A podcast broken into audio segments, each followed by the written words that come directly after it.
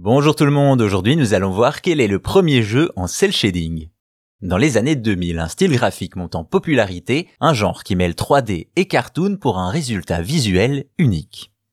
Parmi les titres récents, on pourrait citer la série des Borderlands qui se distingue des autres jeux par son côté fun et déjanté, mais aussi par son aspect, une véritable bande dessinée en 3D. Ce rendu si particulier, c'est ce qu'on appelle le cel shading. Il s'agit d'une méthode d'éclairage spécifique qui donne un effet cartoon aux images. Pour arriver à ce résultat, on ajoute des contours et des ombres caractéristiques du dessin à des volumes en 3D, on place ensuite les différents niveaux sur celui des couleurs et on obtient ce style au trait marqué. Cependant, pour savoir qui est le premier à avoir dégainé la technique en jeu vidéo, c'est un peu flou.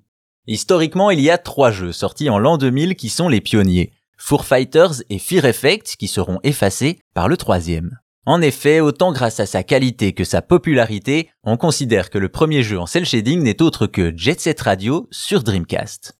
Cependant, pour beaucoup, c'est un autre titre iconique qui est pris en compte, Zelda de Wind Waker, sorti en 2002 sur GameCube.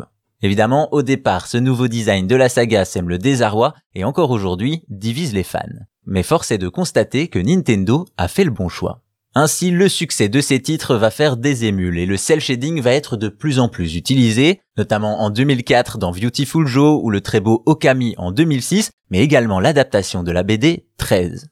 Justement, c'est ce domaine qui va le plus profiter de la technologie avec les adaptations de mangas comme One Piece, Naruto et bien sûr Dragon Ball pour une immersion totale dans les animés. Cependant, le cel shading est parfois utilisé dans des jeux plus inattendus, comme dans Life is Strange. Comme pour tous les aspects du jeu, le choix artistique a une véritable incidence sur l'expérience. Une technique qui a un autre avantage, le cel shading vieillit bien et de vieux jeux restent très beaux. Au final, difficile de réellement donner le premier jeu en cel shading. Quoi qu'il en soit, c'est dans les années 2000 que le style est né, rendant l'animation et le jeu vidéo plus proches que jamais.